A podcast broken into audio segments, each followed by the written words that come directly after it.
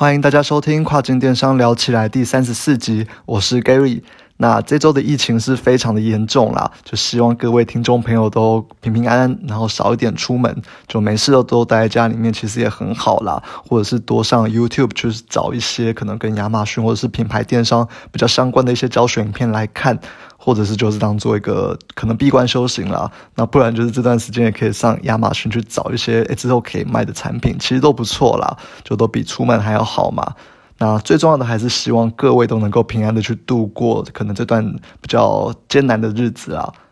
那回到主题哈，就是前阵子有听到一些欧美卖家他们是在分享哦，说是亚马逊现在也有这种在测试，像是 Google 这种 backlink 的操作，然后用这种诶操作去评估一个产品的 ranking。那如果说不知道 backlink 的这个小伙伴，我这边就简单的介绍一下。哦，backlink 它的中文叫做反向的连接，那它是在这个操作 Google SEO 它一定要会的一个概念。那我这边就直接举例来说好了。假设现在有 A、B 两个网站，好，那你在 A 网站上面去填入一个 B 网站的一个连接，然后这个连接就是可以称之为是 B 网站的 backlink。那当你有越来越多这一种 backlink 的时候，那 Google 演算法就会觉得说，哦，B 网站是一个很不错的网站，哦，因为 B 网站可能它就是很多网站都有 B 网站的这一个连接。那这种概念就其实就是像我们在说写论文的时候嘛，会有的这种 reference。那可能 A 网站就是你现在正在写的这一篇论文，而 B 网站就是你要去参考的 reference。那当你的论文里面哈。哎，有这个 B 网站的这一个连接的时候，其实 Google 演算法就会去认定说，哦，你在写的这个论文既然有去参考了这个 B 网站的资料，那就代表说，哎，B 网站的这个资料是很有质量的，不然你不会去参考它的东西嘛。所以演算法它就会自动的去把 B 网站的这个等级给拉高，因为它侦测到说，可能很多人都在参考 B 网站的一个。这个连接，好放这个 B 网站的连接，然后 B 网站的等级就会拉高。大体来说，这个 backlink 的一个诶状况就是这样子啊。那当然，我们也可以用一个更简单的方式去说明这个 backlink，就是诶可能当你 A 网站去填了一个可以连接到 B 网站的连接之后，那就代表说它认同了 B 网站，给 B 网站一票。那所以，当很多网站都连到 B 网站之后，我们就可以想象说，哎，B 网站它拿了很多票嘛，所以它的网站权重权重就会比较高。那在 Google 的搜索排名就会比较往前。所以，当我们在做这个 SEO 的时候啦，我们都会去希望在其他网站上面去贴上我们的一个网页连接，也就是 backlink。那这样就可以增加我们自己网站的一个网站权重。那当然，这个影响的层面也是很多啦，就可能是这个 H 来说，像 CNN 它可能用你的网址啊，跟一个不知名的个人布洛克引用你的网址，那这两个权重当然一定不一样嘛。这种 backlink 的这种品质就一定会不一样，一定是 CNN 的会好很多嘛。那当然，他也会去看你的这个网页的类别是不是跟你这个 backlink 去放的这一个网页类别会不会有相关等等的哦，那很多。因素都会去影响这个 backlink 的一个质量了。那回到亚马逊这边哈，之前有这个欧美卖家他们在说，这个亚马逊也有在测试这个 backlink 嘛？那他的意思就是说，哦，如果说你在亚马逊上面的这一个产品连接，它有出现在其他网站的上面，那就等于说你有了这个 backlink，那就更有机会去影响的 ranking，让你的这个排序自然排序就往前走嘛。那虽然看到这边，我其实也是半信半疑啦。但其实做亚马逊，我们 always 都是这样子嘛。就是虽然你都知道说你要做什么事情，但其实你没有办法知道说，哦，你没有很有把握说，你知道做哪一件事情有百分之百的效果。因为其实它中间影响的变因真的太多了。那就算是一个很厉害的权威卖家，他们的这种测试其实也很难把所有的变因给排除。那我举最近的一个例子来说好了啦，就之前有个很厉害的卖家，他就说他用这个 Amazon Post，然后一一天去 PO 一篇 Post，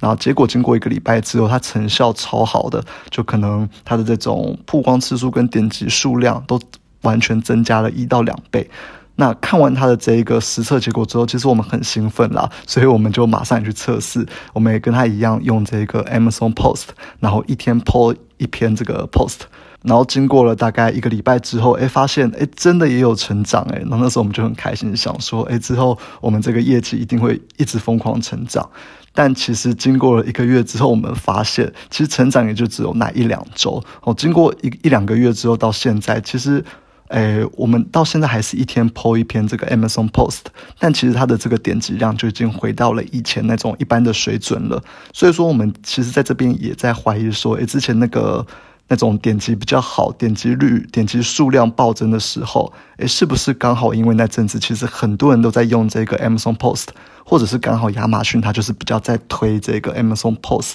不晓得吗？因为这个变音真的很多，那可能是因为这些关系，然后才造成点击率暴增，而不是因为我们一天抛一篇来造成点击率暴增。哦，这中间都有太多可能会影响这个测试结果的因素了。也就是说，我们说的变音很多嘛，所以真的很难去评断说，哎，我们到底做什么事情有影响到哎什么东西？哦，那这个我们就真的是没有办法去理解。哦，那这个话题不小心扯远了，我们就回到我们现在要讲的这个 backlink。那总之，我们的态度就是说，哎，别人说有要做什么东西，可以去试试看的。那我觉得只要合理，其实我们都很愿意去尝试嘛。就说不定说，我们就尝试了这么多东西，一点一滴的累积起来，那才能够让我们现在的排序在比较前面的位置。这我们也不知道嘛。所以，我们这边就希望说，能够透过诶这次分享的这个 backlink 的操作方式来试试看。所以我们第一件要做的事情，就是去找一些可能布洛克，然后他们这些布洛克是愿意去写我们的产品的。但因为我们现在其实最近真的是太忙了啦，就是我们又要弄这个 CE 的认证，然后又要弄商标哦，然后这这这些东西真的有够复杂的。然后我都觉得我们之后可以来开一个工作室，来特别帮别人搞这些认证或商标的东西，不然这真的是超级难做的啊。那回到这边就是，总之就是因为真的太忙了嘛，所以我们就直接到 Fiverr 上面去请别人来做。那其实上 Fiverr 上面找，其实真的很快也很便宜啦。然后，当然我们这个给他的条件是有限定的嘛，就是说我们希望我们找的这一个布洛克，它的产品类别是要跟我们有直接相关的，然后还要是在美国的这一个 domain，就是它的这个布洛克是要架在美国的。那我印象中是真的很便宜啦，好像十块美金，它就可以帮你找大概八十到一百个布洛克。然后包含他们的 email 等等的，那当然我不敢说这里面每一个布洛克的权重都很高嘛，因为我们刚刚有提到说，诶，可能他这个 bank link 他也会去看一个网站的权重，但我们要知道的是说。哦，那些真的权重很高的这些部落格，你要他们写一个文章，或者是放你的产品链接，哦，那基本上都是要两百块美金以上啊，就非常的贵，就跟找网红一样啊，都真的很贵。那所以说，我们来做这个布洛克的时候，其实我们的策略就跟。做这个网红一样，我们希望先从小的布洛格、小的布洛克开始去找起。那当然也不强求说这些布洛格网站的权重是有多高啦，所以我们一开始就是希望说做到这个以量取胜的这种概念。那有了这些 email 之后啊，其实也很简单，就是直接用 Mailchimp 或者是 Privy 的这种版型，然后去设计一个比较好看一点、可能图文并茂的这种电子邮件，然后去发给他们，就说你可以免费给他们一组，然后问他们能不能够帮你写个文章，或是拍一个照片，然后 po 在他们的部落格上面。那通常就会有人回了啦。好，那这个时候有些人的回复会是说，哦，他们可以帮你做一个 guest post。那一开始我也不知道什么是 guest post，然后后来我特别去查，诶，才知道说这个 guest post 就是你自己提供这个文章给他，然后他就会去帮你 po 在他们的网站上面。因为其实他们这种部落格、布洛克有些其实是很忙啊，他们都没有空一个一个产品去写文章或者实测嘛，所以他们有时候就会拿这种 guest post，直接拿你的文章去用你的名义，然后去 po 在他们的网站上面，然后再跟你收钱这样子。那如果说你没有文章怎么办？其实也是很简单嘛，你就直接一样去这个 Fiverr 上面去找写手去帮你写就好了。那之前我们找的也都是很便宜啦，大概好像写这个一千个字只要十块美金。哦，那内容其实也很不错，所以我觉得算是蛮划算的一个找文章的一个地方。但是要注意的是说哈，你请这些写手写的这个内容大纲，你一定要自己先整理好再给他，不然其实他们都会很没有方向啦，到时候可能就随便给你写就不好了。所以我们自己会写这个大纲嘛，然后我们自己还会诶给写手这个情境，那就是假装说他是一个产品的使用者，然后在真的收到产品之后会有什么反应。或是什么样的行为，依照这种就是角度去写，那大概就是这样。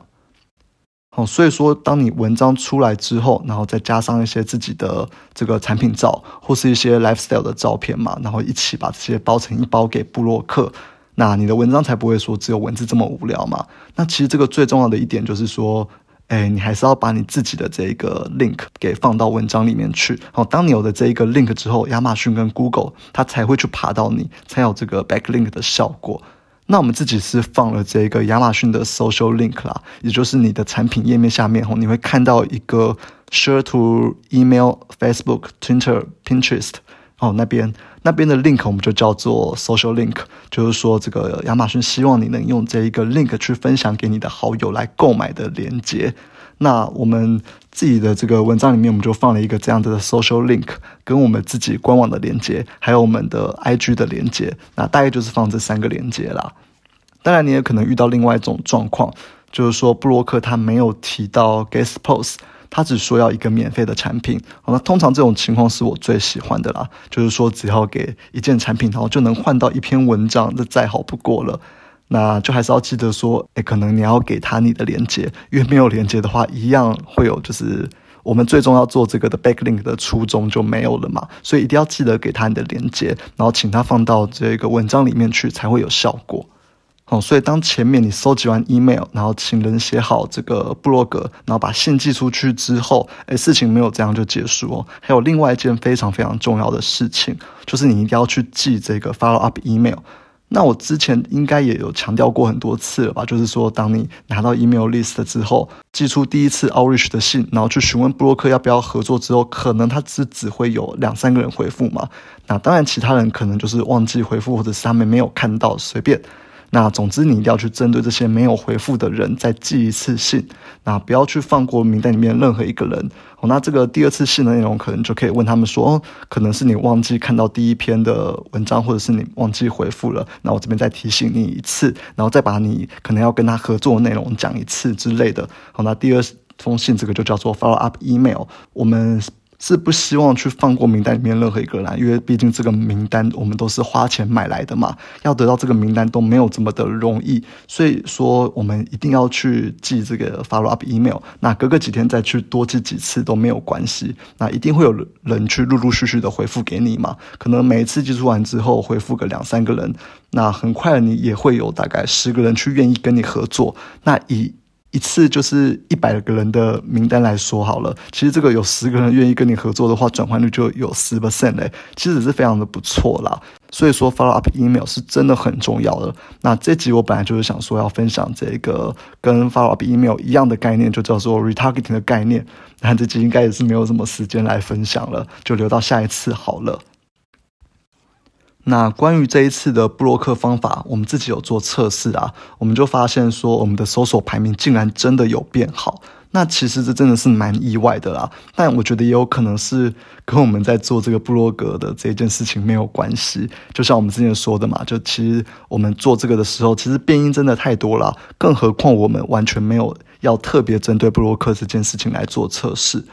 那刚刚说到这个变音，其实我们觉得最大的变音就是在上周日的时候啊，其实很多国内外卖家好像都有反映说，这个搜索排名的这个排名有很大的改变嘛。然后当然有的人变好，有的人变差。那大家都推断说是亚马逊又有在做什么新的测试嘛。